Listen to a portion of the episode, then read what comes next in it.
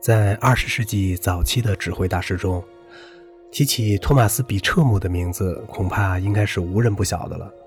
这位有着非凡的艺术功力和高雅的艺术气质、德高望重的老指挥家，是一个无论是听众还是专业的同行们都无比钦佩和敬仰的人物。他是一位英国指挥家，毕生为英国的音乐事业做出了很大的贡献。但从另一方面来看，他更是一位世界级的指挥家，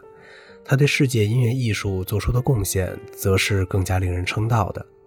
比彻姆是二十世纪初期老指挥大师中严谨端庄风格的代表人物，他在世界指挥界中的影响力是完全可以跟布鲁诺、瓦尔特、福特文格勒以及亨利伍德等人相比较的。因此，这样一位艺术大师得到了人们的普遍爱戴和崇拜，应该是理所当然的了。托马斯·比彻姆是英国音乐史上最著名的指挥家之一。他于1879年出生在利物浦近郊的圣海伦斯，早年曾就学于罗尔萨学校和著名的牛津大学。比彻姆从小便自学音乐，而且在这方面颇具才能。1898年。十九岁的比彻姆首次登台指挥了哈雷管弦乐团，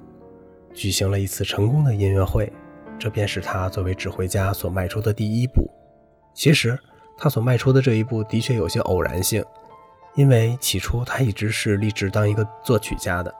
然而，在无意中跨入了指挥艺术领域之后呢，便一下子改变了他原来的想法。一九零九年，三十岁的比彻姆创建了以他自己的名字命名的比彻姆交响乐团。并开始更加积极地活跃在英国的交响乐舞台上。一九二零年左右，他曾指挥了一系列的歌剧演出，其中包括在著名的英国皇家科文特花园歌剧院的演出，从而正式跨入了指挥歌剧的行列之中。一九二九年，他曾在伦敦创立了迪利亚斯音乐节，开展了一系列的音乐活动。有了这些经历以后，他已经开始成为英国音乐界中知名的指挥家了。从这段时期开始，直到以后，他几乎与英国音乐界中的所有重大事件都有着联系，其威望也随着他涉及事物的广泛及高超的音乐技艺而逐渐的建立了起来。一九三二年，比彻姆亲手创立了后来蜚声于世的英国伦敦爱乐乐团，并且亲自担任了七年这个乐团的首席指挥。继伦敦爱乐乐团之后。他又于1946年自费筹建了著名的英国皇家爱乐乐团。这次他更加的呕心沥血，亲自担任了15年这个乐团的常任指挥。且不说他在多年训练这两个乐团时所付出的心血，就单凭创建这个举世闻名的大乐团，他本身的功绩就已经大得惊人了。更何况比彻姆还为英国交响音乐的发展做了大量其他的出色工作。因此，比彻姆获得“英国交响乐之父”的名称，的确是当之无愧的。比彻姆是一位有着出色的才干和奋发图强的创业精神的指挥大师，在对待他所热衷的和追求的事业上，他有着不知疲倦的态度和坚韧不拔的毅力。由于他十几年来对乐团所付出的辛勤努力以及严格而富有成效的训练，因此他在所处的时代里。由他领导的几个英国主要交响乐团的水平都得到了不同程度的提高，从而使得整个英国乐团上呈现出了一派朝气蓬勃的景象。更重要的是，他为英国现代交响乐事业打下了牢固的基础。当今天人们津津乐道地评论着伦敦爱乐乐团和皇家爱乐乐团的精彩演奏时，恐怕都要联想到比彻姆为之做出的突出贡献吧。在谈论指挥艺术时，人们总是说，优秀的指挥家应该是那种具有高度凝聚力的、眼观六路、耳听八方式的神奇人物。他必须有本领，对乐队施以强烈的音乐感染力，使乐队不知不觉地服从于他的指挥。如果这样的话，那么比舍姆就可以说是当之无愧的了。关于这一点，英国指挥家布尔特曾经说过。他曾亲自感受过比彻姆随心所欲地驾驭乐队的能力。他说，比彻姆在这方面有着高度聚精会神的本领和绝好的表达力。他总是能够用全神贯注的热情来感染每一个人。甚至对一些二流的音乐作品，他也能凭借他那绝妙的手段而使人们着迷。比彻姆是一位主观因素较强的指挥家，这一点他与福特文格勒很相似。其实，他在对作品的即兴处理上，甚至比福特文格勒和尼基什还要多。这与他的音艺术思想及观点有着直接的关系。许多人都知道，比彻姆在排练时所做的不一定都与演出时的实际效果一样。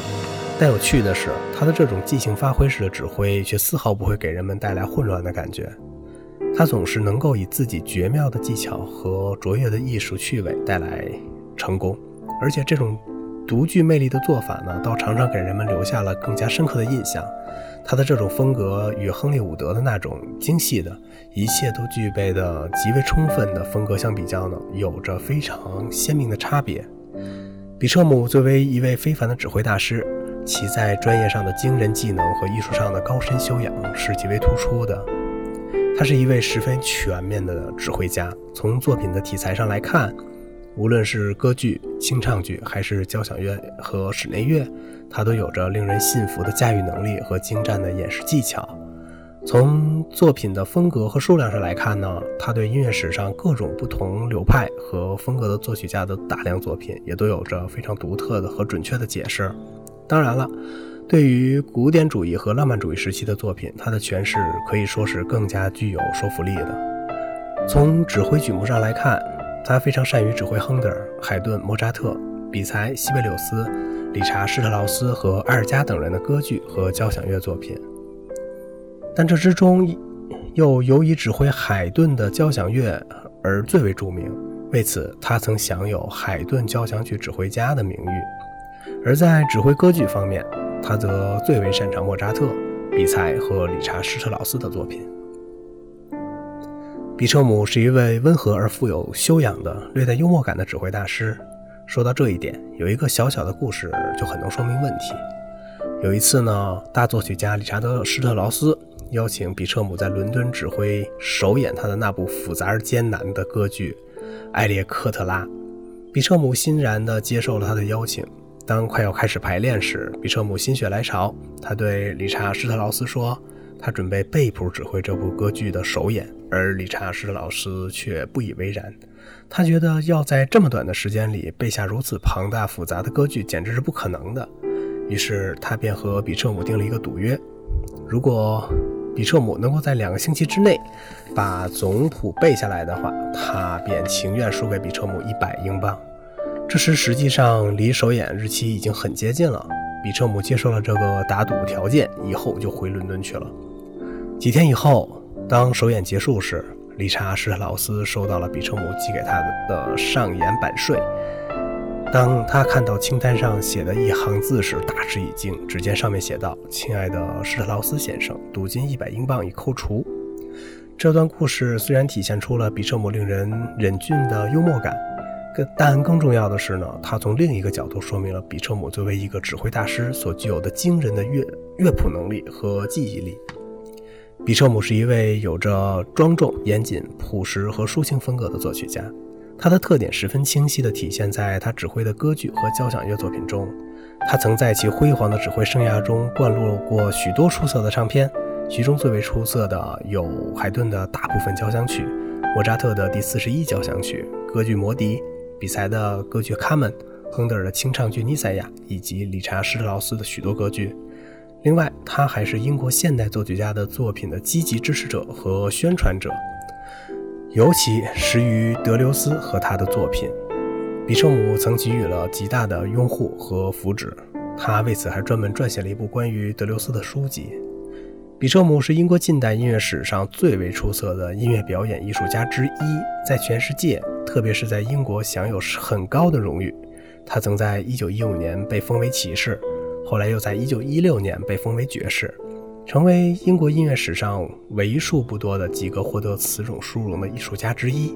而这种荣誉，也正是他毕生为英国音乐事业的发展和为世界音乐艺术的传播所做的杰出的贡献的极好证明。